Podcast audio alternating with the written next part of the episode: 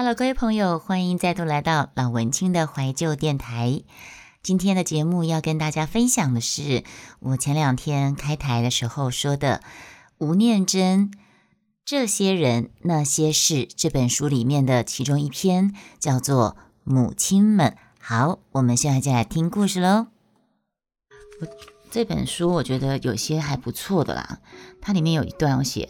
人生选择什么，就必须承受什么；得到什么，就会失去什么。这个道理到了这个样的年纪，几乎没有什么疑惑的余地。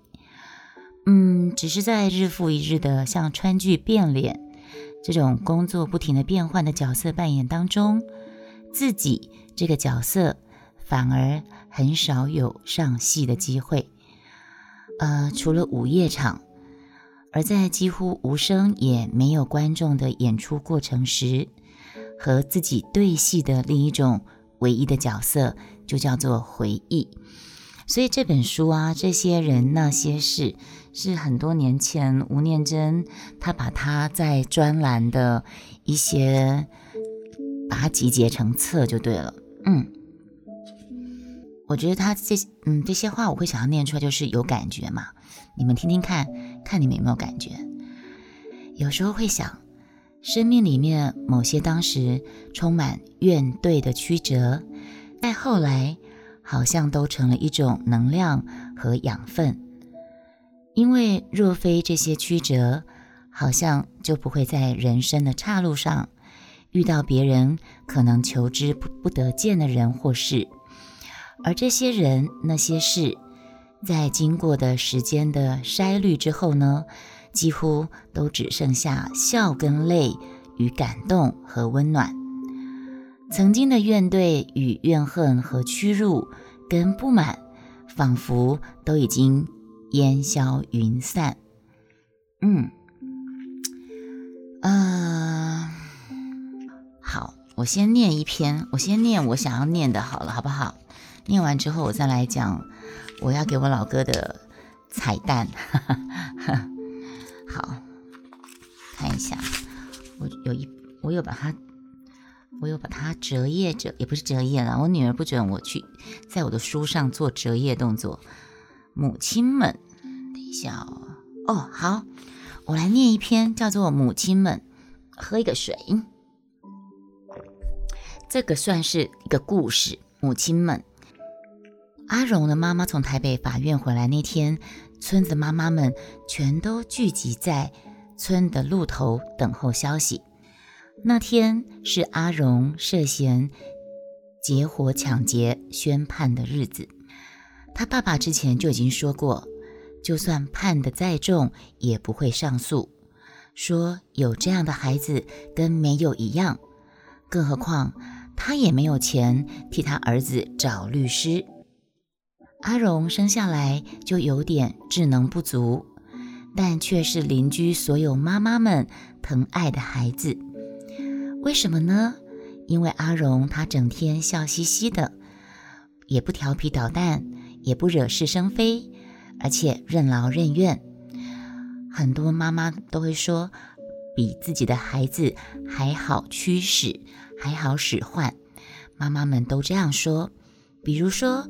临时缺什么，要到一个小时里程外的九份去买，因为我记得吴念真好像是住在瑞芳，瑞芳九份这一带的孩子吧，嗯，然后自己的小孩叫不动，只要交代阿荣这个孩子，就算台风天，阿荣他也肯去。那虽然偶尔会出错，比如说要他买面线，他却会买铁线之类的。要他帮忙带小孩，他可以寸步不离的，一抱一背就是一个下午。村子里面的大的孩子们，大部分小学一毕业就到台北工作当学徒，可是呢，他却老是被打回票。所以呢，因为他可能智能不足吧，没有没有公司想要请他，没有老板愿意请一个智能不足的人当学徒吧，所以阿荣就一直在村子里成了所有妈妈都可以使唤的孩子。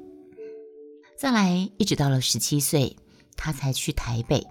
在一个面摊当洗碗工。十九岁那年呢，面摊附近几个小孩子缺钱，说要结伙去抢劫，找他当把风的，他就傻傻的就跟着去了。智能不足的孩子没办法想那么多吧？那阿荣的妈妈回来了，所有妈妈们相互拥抱在路边，哭成一团。爸爸们呢，则在榕树下沉默的抽着烟。一根接着一根，昏几几几几几几一点。OK，阿荣他被判十年。不过比起被判枪毙的人来说，妈妈们都说：“哎呀，还是村里面的神明有拜，真的有拜，我我拜我拜我波比啦！吼，神明有灵啊！因为这个审判，他们在神。”面前一起发愿吃素，吃了一百天，祈求阿荣可以不用上刑场被枪毙，所以他果然被判了十年。那阿荣在监狱里面呢，常常被欺负，辗转托人转告说，可不可以给他一些钱，让他可以在监狱里面打发那些人。送钱到监狱好像不是很容易的事情，他妈妈想到一个方法。把钱呢放在要给阿荣的裤子的口袋里面，然后用针把口袋缝成上下两层。那检查的时候，检查的人确实没有摸到。可是不好意思，阿荣是一个智能不足的孩子，阿荣他自己本身也没有摸到他妈妈缝在裤子口袋里面的钱呐。好，这时候呢。念初中的我，这个我就是吴念真啦。这时候吴念真念初中，就奉命写信给阿荣，在信里面还详细的画图，告诉他藏钱的地方。只是我们不知道，我们不知道什么事呢？我们不知道监狱里面每一封信都会被查。结果他那封信跟的那个缝在口袋里面的钱都被充公了。阿荣还甚至还因为被罚款，还被处罚了。好，那为了如何把钱拿给阿荣，让阿荣在监狱里面可以打点，可以打点打打点上下打点，比较不会被欺负。然后这些妈妈们，村里面的妈妈们都很很心疼阿荣，因为阿荣从小就是个会帮忙做事的好孩子啊。妈妈们一直不死心，四处打听什么方法。有一天，妈妈们突然想到一个方法，他们都全部很神秘的聚集在那个吴念真他家，好像进行什么仪式一样的。每个人都拿出一张当时最大的百元钞票，坐在矮凳上，撩起裙子，撩起裙子干啥呢？这些妈妈们把裙子撩起来。把钞票在大腿上仔细的搓成细细的一张纸卷，把钞票卷成细细的纸卷，然后呢，用裁缝线密密的把它捆紧，然后捆成大像大概像一根火柴棒的大小。你们可以想象那个画面嘛？把一百块钱搓成一个。火柴棒的大小，用线把它捆紧。然后呢，之后呢，每个人又拿出一个生的鸭蛋，生鸭蛋哦，就着门口的光，非常小心的在蛋尖的地方用针一针一针的戳出一个小小的洞，把那个。卷成一根火柴棒的百元钞票，从那个洞塞进去，把钞票塞进去，塞在生鸭蛋里面。然后妈妈们虽然没有驱开吴念真，可是都有人警告我说：“你如果讲出去，就把你的头剁下来当椅子坐。”这样子。后来我才知道，这些是妈妈们不知道从哪边探听出来的。偷渡钱，在监狱里面偷渡钱的方法，他们把塞着钱的生鸭蛋下锅煮熟，然后放到酱油的汤汁里面，一次又一次的卤过，好让阿荣的妈妈去会客的时候呢，把这些藏着钱的卤蛋送到监狱里面去。我看到这边的时候，我心里想，那他会不会把这个蛋送给别人吃啊？对不对？